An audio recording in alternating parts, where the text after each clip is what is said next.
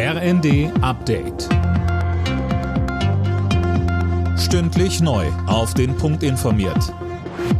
Ich bin Isabel Spärlich. Guten Morgen. Die Krankheitswelle mit Atemwegsinfektion hat offenbar ihren Höhepunkt erreicht. Davon geht der Intensivmediziner Christian Karagianidis aus.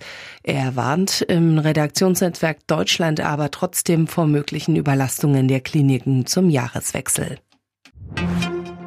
Bundespräsident Steinmeier wünscht sich, dass die Deutschen mit Zuversicht ins neue Jahr starten werden.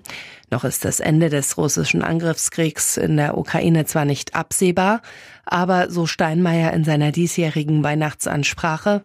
Wenn dieses Jahr ein Gutes hatte, dann doch die Erfahrung, gemeinsam kommen wir durch diese Zeit. Und deshalb ist es mein Weihnachtswunsch, dass wir diese Zuversicht mitnehmen ins neue Jahr dass wir alles stärken, was uns verbindet. Nach dem Lawinenabgang in Österreich sind auch die letzten zwei vermissten Wintersportler gefunden worden. Eine Person kam schwer verletzt ins Krankenhaus. Die Lawine war gestern Nachmittag am Trittkopf abgegangen. Mehr als 200 Einsatzkräfte waren im Einsatz. In der EU ist die Zahl der Asylbewerber deutlich angestiegen. In den ersten zehn Monaten des Jahres sind fast 790.000 Asylanträge gestellt worden, sagte die Direktorin der EU-Asylagentur Gregori den Funke-Zeitungen.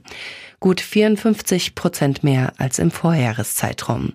Nicht mit eingerechnet sind etwa 4,7 Millionen Geflüchtete aus der Ukraine.